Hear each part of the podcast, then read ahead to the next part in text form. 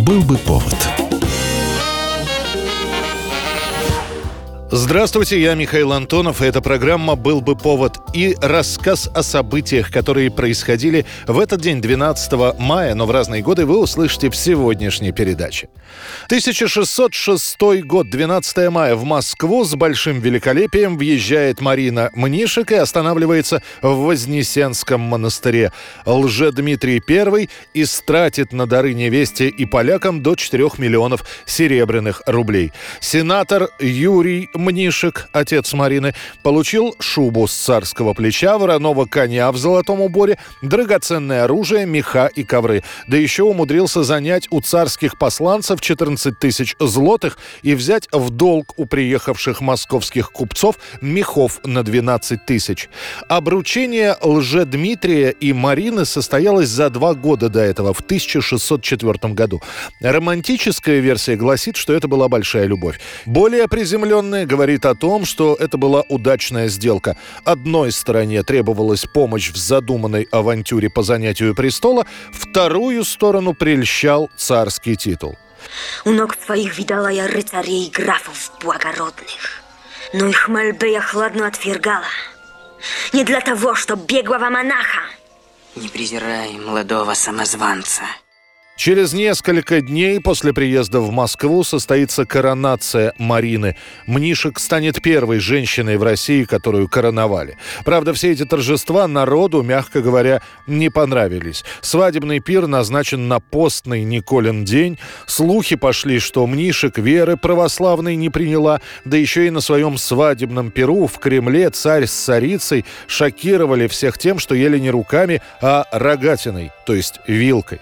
Уже к концу концу месяца начнется бунт, во время которого Лжедмитрия убьют, а его прахом выстрелят из пушки.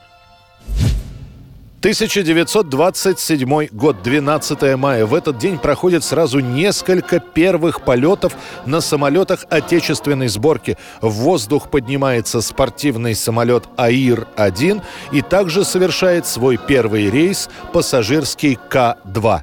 Не прошло еще и двух часов, а уже утро, и стюардесса приглашает к завтраку. Светочка чувствует себя ничуть не хуже, чем на земле. Впрочем, не только она.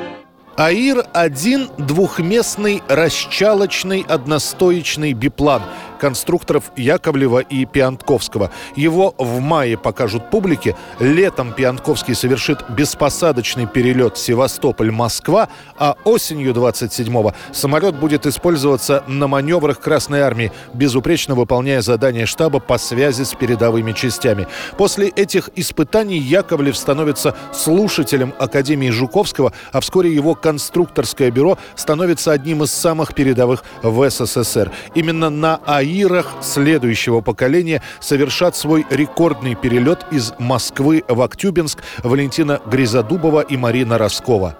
Длина разбега самолета при нормальном его полетном весе 190 метров, при скорости отрыва 90 километров в час. Пассажирский К-2 конструктора Калинина может принять на борт три человека. Способен подняться на высоту до 3000 метров и развить скорость до 160 километров в час. Этот самолет будет применяться медиками, а после использоваться для аэрофотосъемки. 1969 год, 12 мая в США выходит фантастический роман Майкла Крайтона «Штамм Андромеда». История про вирус, который оказался из космоса на Земле и начинает убивать людей. Он чрезвычайно вирулентен, убивает подопытных животных за несколько секунд, вызывая полное свертывание крови всего организма. Ученые начинают бороться с эпидемией. В лабораторию с двумя выжившими. Взрослый мужчина и девочка-младенец. Буду рекомендовать президенту локальный ядерный удар. Нет, отставить. Надо сначала разобраться, что тут такое. Для 25-летнего писателя Майкла Крайтона это первый коммерческий успех. До этого его журналистские заметки и фантастические рассказы пользовались умеренным спросом. Но по совету своего агента штамм Андромеда Крайтон пишет как научную фантастику, как будто все происходило на самом деле. Книгу раскупают за считанные недели. Крайтон в одночасье из малоизвестного писателя превращается в литератора, чье имя знают практически все. Причем его книга окажется настолько увлекательной, что уже через два года со штаммом Андромеда познакомится и советский читатель. Но а весь мир в том же году увидит экранизацию этого произведения. 1975 год, 12 мая. На экраны выходит фильм Сергея Бондарчука «Они сражались за Родину» по роману Михаила Шолохова. Что, мамаш, не добудем ли мы у вас ведерко? И немножко соли. Рак наловили-то хотим сварить. Соли вам. Да. Ты мне от языка вот этого поганого вам жалко дать не то что соли. Матушки мои, за что ж такая немилость к нам? А ты не знаешь за что. Бесстыжие твои глаза. Куда идете? За Дон поспешайте. А воевать кто за вас будет? Ленту снимают прямо в тех местах, где в годы Великой Отечественной войны шли бои. Бондарчук, которому после экранизации «Войны и мира» было не привыкать к массовым батальным сценам, снимает действительно эпическое кино.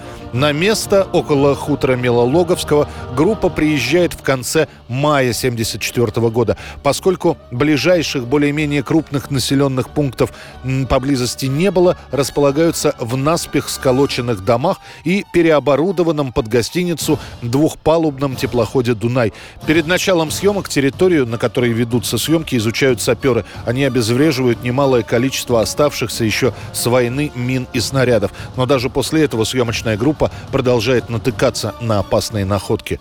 Господи, боже мой! И что вы на меня так упорно смотрите, товарищ женщина? Что, голых мужиков не видели, что ли? Ничего во мне особенного, такого любопытного нету. И тут, скажем, не всесоюзная сельскохозяйственная выставка. И я тоже самое не бык-производитель с этой выставки. Ну и, конечно, они сражались за родину. Это актерский состав, который собрал на съемках Бондарчук. Он заслуживает, этот состав, отдельного упоминания. Настоящие бывшие фронтовики Лапиков, Никулин, Смоктуновский. Рядом с ними Бурков, Шукшин, Мордюкова, Губенко и многие другие. Съемки распланированы до ноября, но в октябре их придется прервать. Умирает прямо на теплоходе Василий Шукшин. Оставшиеся сцены с ним будут сниматься с дублером. Поговори лучше со мной. Это бормочешь один про себя. Ты сам с собой не смей больше разговаривать. Я эти глупости строго воспрещаю. Ты мне не начальство, чтобы воспрещать. Ошибаешься, дружок. Еще полгода монтажа и переозвучки, чтобы успеть фильм выпустить к юбилею Победы. Они сражались за Родину. Зрители назовут лучшим фильмом 1975 года. 2001 год, 12 мая. После того, как певица Алсу показала на Евровидении лучший результат для нашей страны, заняв второе место, на очередной конкурс решено послать уже не одного исполнителя, а целую группу. В датский Копенгаген едет «Мумий-тролль» с песней «Леди синих Альп». Илья Лагутенко с товарищами займет 12 место, разместившись аккурат посередине таблицы.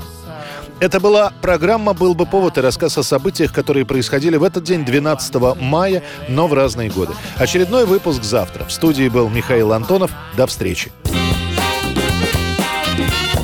«Был бы повод»